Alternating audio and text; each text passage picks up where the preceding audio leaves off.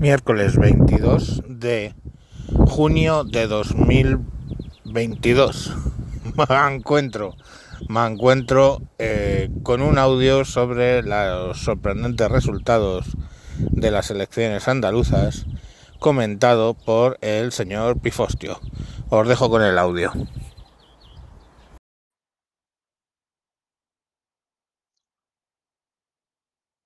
Este es un mensaje del señor Pifostio para el señor Mancuentro y sus oyentes con motivo de la, al menos para mí, sorprendente victoria del PP en Andalucía. Y digo sorprendente, digo para mí, porque que iba a ganar no cabía mucha duda, pero que iba a lograr la absoluta, mayoría absoluta, se entiende. Pues hombre, yo al menos no me lo esperaba. Cierto es que la campaña de Vox ha habido algunos errores bastante clamorosos que les ha costado algunos escaños y con ello pues entra en el gobierno. Cualquiera sabe si en realidad para ellos, más allá de los sueldos como diputados autonómicos, digo si para ellos, si en les viene bien estar en el gobierno o en la oposición. Pero bueno, sea como fuere, también hay que destacar que el PSOE no se ha desplomado como algunos nos barruntábamos, porque el votante de izquierdas ha hecho voto útil como nunca, ha creído en el voto del miedo, y entre eso y la magnífica división entre Adelante Andalucía y Andalucía Adelante, como el Frente Popular de Judea el Frente Judeo Popular, pues han logrado la mítica hazaña de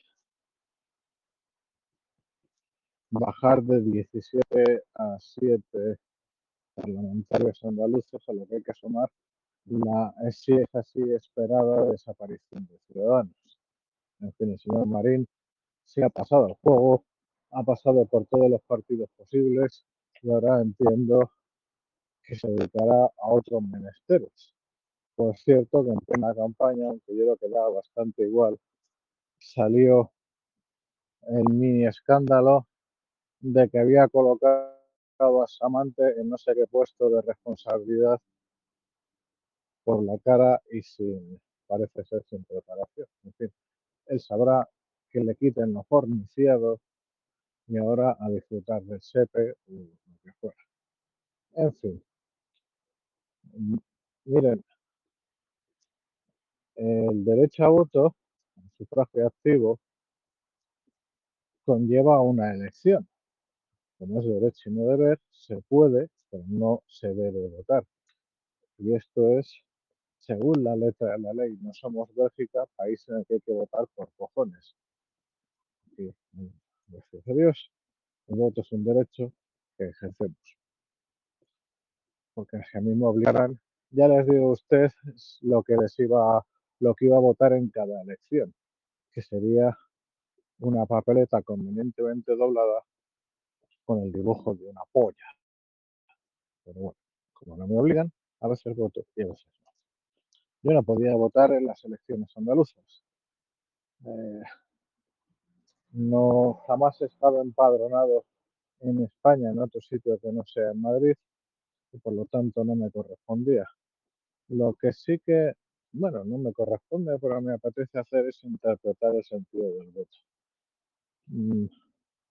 Yo diría que una buena mayoría de los habitantes de, de España, quizás no sea tan mayoría, pero al menos es una proporción significativa, vota como es de un partido de fútbol, como es de un equipo de fútbol.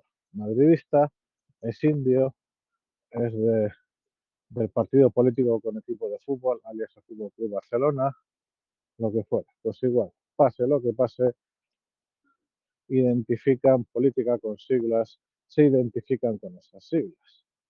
y les pasa a todos, ¿eh? incluso hay partidos nuevos que generan automáticamente esa fidelidad.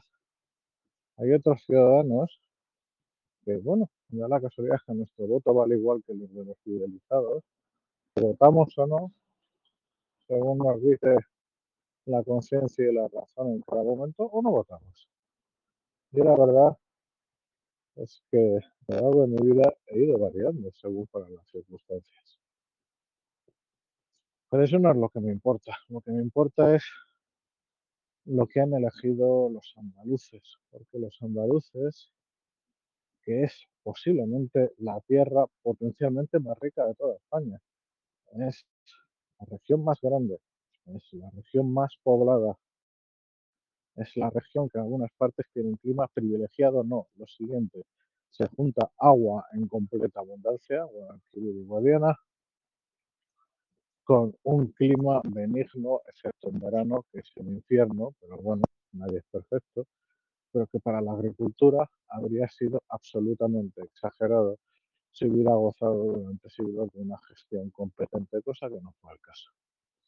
En fin, Andalucía tiene una serie de estigmas detrás terribles, nacidos en no poca medida de alguna de las regiones privilegiadas, léase eh, las Congadas o Cataluña, sobre todo esta segunda, que recibieron la inmigración andaluza y recibieron con gusto la mano de obra entonces barata, pero no al nuevo vecino. De ahí los estigmas, de ahí los estereotipos, etcétera. Pero en fin, como digo, Andalucía, su clima, sus circunstancias, tiene potencial que ahora empieza a explotar. Después de 2017 explotó más y más. Y después del COVID más aún.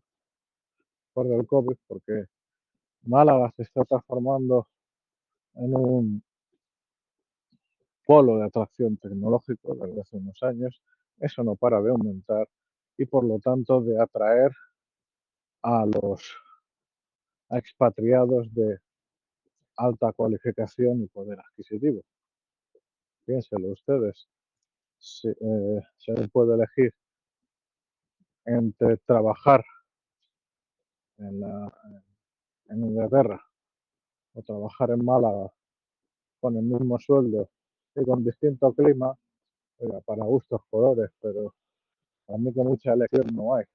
No por nada aquí, mientras no hubo el Brexit, tenían sobre 400 jubilados ingleses, pero jubilados españoles en Inglaterra, pues también En fin, lo que han hecho los andaluces en estas elecciones ha sido elegir entre pasado y futuro, porque el pasado cercano socialista era el pasado de la corrupción. Los casos, si hay una métrica absoluta de la corrupción, es el dinero y solo los seres y los cursos de formación supera el resto de los casos de corrupción juzgados en España juntos. Era también el pasado del PER, de la paguita, del chiringuito, de Andalucía tratada por Cortijo, por con Cortijo por los nuevos señoritos, de votos comparados con peonadas. Eso, bueno, pues hay gente que disfruta sin trabajar, pero hay gente que son padres dejando aparte que es la minoría, como en todas partes, una minoría expandida artificialmente por interés electoral, la mayoría de la gente queremos que nuestros hijos tengan un futuro digno. Y para empezar, que tenga un futuro. Para que tenga futuro, llamar futuro a la paguita o a la peona, pues vaya un futuro de mierda.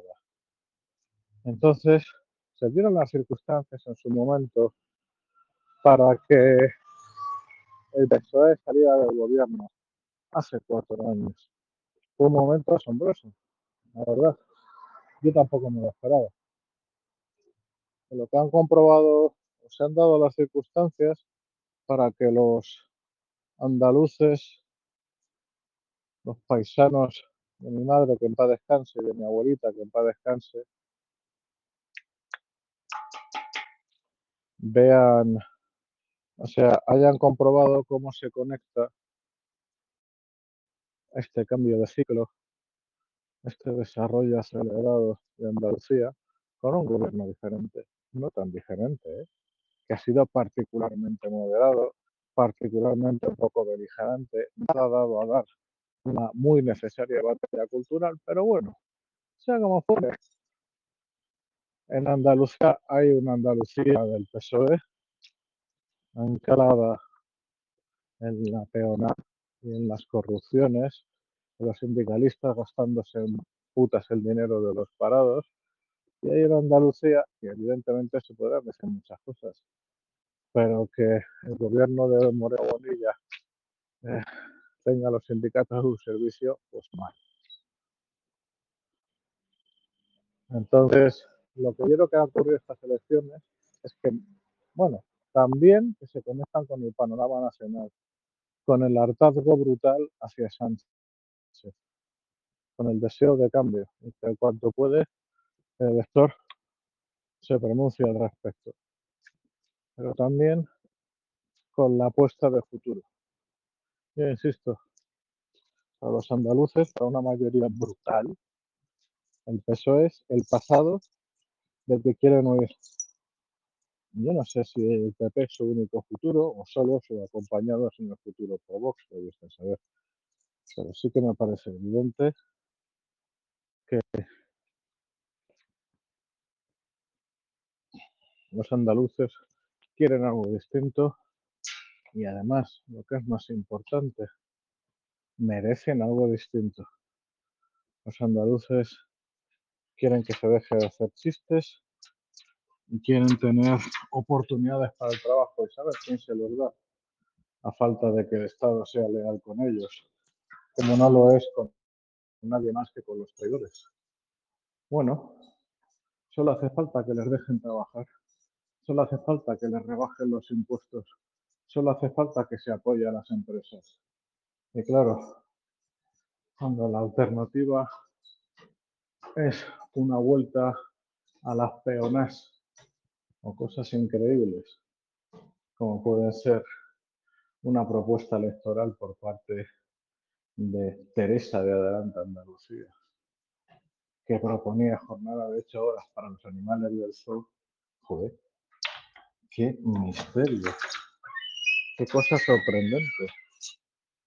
¿Cómo ha sido posible que los ciudadanos no le hayan otorgado la confianza y, fuera la próxima presidenta?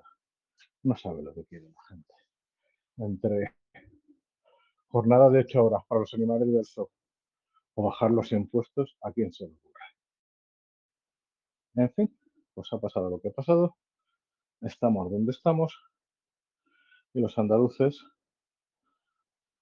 yo creo que con razón, pero sobre todo con contundencia, se han decidido por un plan de futuro que creo que les va a salir bien. Aunque como poco no va a ser lo mismo que han vivido a lo largo de casi toda la democracia. Así que me alegro por ellos y me alegro de que sea otro peldaño más para echar a esta jarca de enemigos de España y como buenos imbéciles además tienen energías infinitas. En fin, eh, un saludo a todos y hasta la próxima.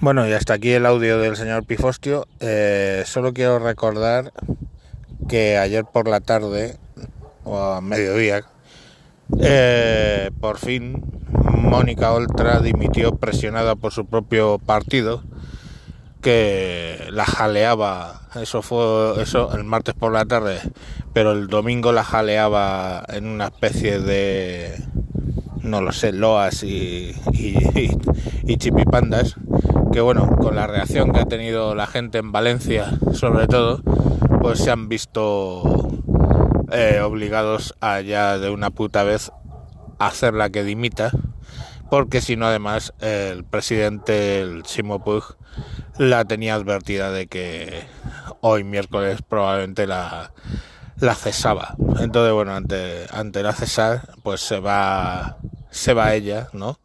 haciéndose la víctima y bueno, pues la víctima es la que a la que obligaba a masturbar su marido y tú, Mónica Oltra, ayudaste a tapar. En fin, era porque no quería dejar pasar este tema, ¿vale? Venga, eh, un saludo y hasta mañana.